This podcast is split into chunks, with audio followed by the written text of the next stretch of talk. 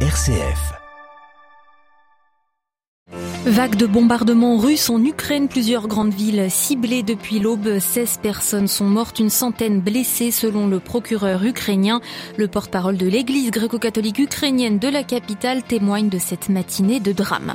En Égypte pointe une lueur d'espoir en vue d'un cessez-le-feu à Gaza. Une délégation du Hamas y discute actuellement point par point d'une sortie de crise.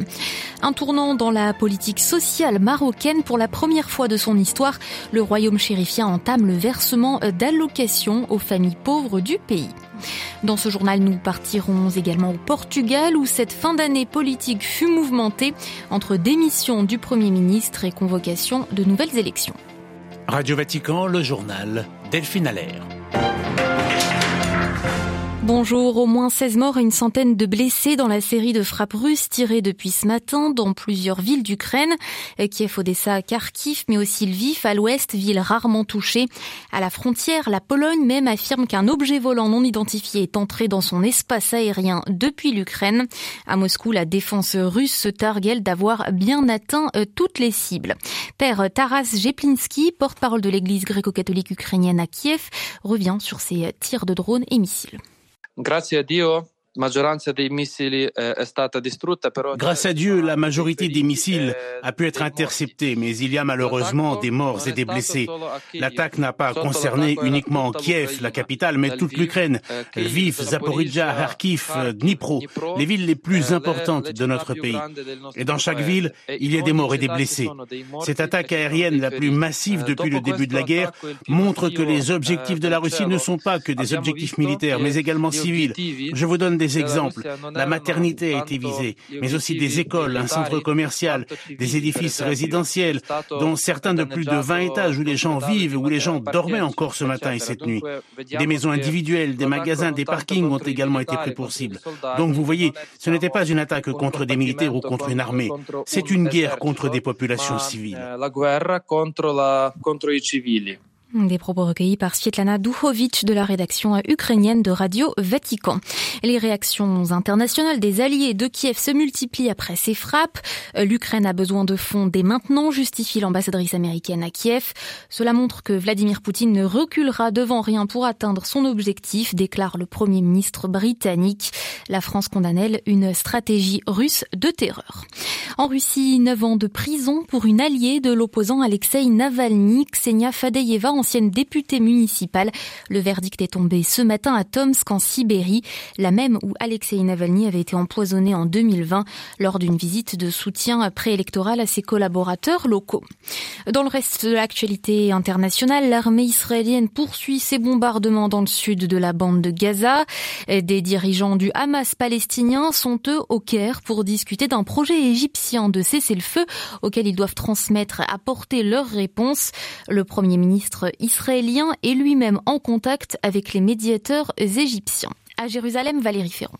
Si toutes les parties concernées admettent qu'un accord politique est inévitable, les négociations s'annoncent compliquées autant pour les Palestiniens que pour Israël, qui, malgré trois mois de bombardements massifs contre la bande de Gaza et son opération terrestre, n'a toujours pas réussi à arrêter les tirs de roquettes sur son territoire, ni à libérer le moindre otage, en dehors de l'échange de prisonniers lors de la trêve d'une semaine en novembre dernier. Une expérience que le Hamas, le djihad islamique et les autres factions combattant les troupes israéliennes sur le terrain refuse de renouveler, car si Israël avait libéré 150 femmes et enfants incarcérés dans ses prisons, son armée avait arrêté un nombre similaire de personnes en Cisjordanie occupée pendant la même période. Pas question non plus d'une pause suivie d'un retour au bombardement meurtrier contre les populations civiles. Pour le Hamas, aucun accord n'est donc possible sans, en préalable, l'arrêt total et permanent des attaques israéliennes contre les civils et l'entrée sans restriction de l'aide humanitaire. Jérusalem, Valérie Ferron, Radio Vatican. Quatre personnes exécutées par pendaison aujourd'hui en Iran pour collaboration avec Israël. La République euh, islamique exécute chaque année davantage de personnes que tout autre pays au monde, à l'exception de la Chine, selon des groupes de défense des droits humains. Euh, Pékin, justement, se dote d'un nouveau ministre de la Défense. Il s'agit de Dong Jun, auparavant vice-responsable du commandement sud de l'armée chinoise. Le poste était euh, vacant depuis le limogeage en octobre de son prédécesseur Li Shangfu et dont la dernière apparition publique remonte à fin août. Aucune raison n'a jamais été donnée à son éviction après sept mois en poste. Des allocations pour les familles en difficulté financière, c'est tout simplement une première au Maroc. Décision prise par le gouvernement du Premier ministre Aziz Akanouche en octobre dernier, mais qui est entrée en vigueur hier. À Tanger, Léo Coquel. 500 dirhams, soit environ 48 euros, c'est la somme qui doit être versée à minima à près d'un million de foyers marocains par le gouvernement. Objectif, lutter contre l'inflation galopante qui touche le pays.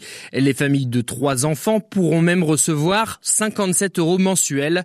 Une décision historique dans le royaume alors que le taux de chômage est de 13% et que l'économie marocaine a été fortement marquée par la crise du Covid. Ce bouclier social voulu depuis des années par le roi Mohamed VI se veut comme un rempart à la misère économique et sociale et coûtera 25 milliards de dirhams à l'État en 2024, ce qui représente près de 2,3 milliards d'euros. Jusqu'ici, les aides sociales étaient indirectes et passaient par des subventions sur certains produits de consommation ou par l'intermédiaire de la caisse de compensation. Pour rappel, au Maroc, le salaire moyen s'élève à 360 euros par mois. À Tanger, Léo Coquel pour Radio Vatican. La répression de la presse en Guinée dans le viseur de l'ONU ce vendredi, le haut-commissaire aux droits de l'homme exhorte la junte au pouvoir à y rétablir la liberté d'expression. La Guinée est 85e sur 180 pays dans le classement mondial de la liberté de la presse selon Reporters sans frontières en 2023. Et le même haut-commissariat onusien condamne aussi ce vendredi la disparition forcée depuis huit jours au Nicaragua de monseigneur Isidoro Mora ainsi qu'une nouvelle vague d'arrestations de religieux catholique. Monseigneur Moura, évêque de Sinois, est le deuxième évêque arrêté après celui de Matagalpa, Monseigneur Rolando Alvarez, auquel il avait apporté son soutien. Récemment, la Croix-Rouge aussi a été suspendue au Nicaragua. Des manœuvres militaires au large du Guyana, elles ont été lancées par Caracas hier en riposte à la présence d'un navire britannique dans la région. Londres juge ce matin injustifié ce déploiement de soldats vénézuéliens. Au Portugal, 2023 est marqué par une étrange crise politique suite à une action contre le Premier ministre Antonio Costa et quelques-uns de ses proches au gouvernement. Démission, dissolution de l'Assemblée, convocation de nouvelles élections, retour sur une fin d'année mouvementée avec Catherine Laurent à Lisbonne. Le 7 novembre dernier, la démission du Premier ministre Antonio Costa a pris tout le monde de court et la perplexité dure encore. Costa, mis en cause indirectement dans une affaire de corruption et trafic d'influence, a préféré jeter l'éponge et tourner la page de huit ans de gouvernement. Le président de la République a alors décidé de lui laisser le temps de faire adopter son projet de budget pour l'an prochain par souci de stabilité économique et financière. En même temps, le chef de l'État a convoqué des élections législatives anticipées préférant dissoudre l'Assemblée nationale et provoquer ainsi la crispation des socialistes qui considèrent qu'ils avaient toute légitimité pour continuer à diriger les affaires du pays. L'attribution des responsabilités de la crise politique va bon train. Le PS a dû se choisir un nouveau secrétaire général en la personne de Pedro Nuno Santos, ex-ministre des Infrastructures et situé à l'aile gauche du PS. Quant à Antonio Costa, à qui on prête des ambitions européennes, il attend que la justice fasse la lumière sur son affaire. Les curieux soubresauts de la politique portugaise ne semblent pas avoir affecté les Portugais qui devront retourner aux urnes en mars prochain. Les sondages sont favorables aux socialistes, mais la droite et surtout l'extrême droite sont en embuscade.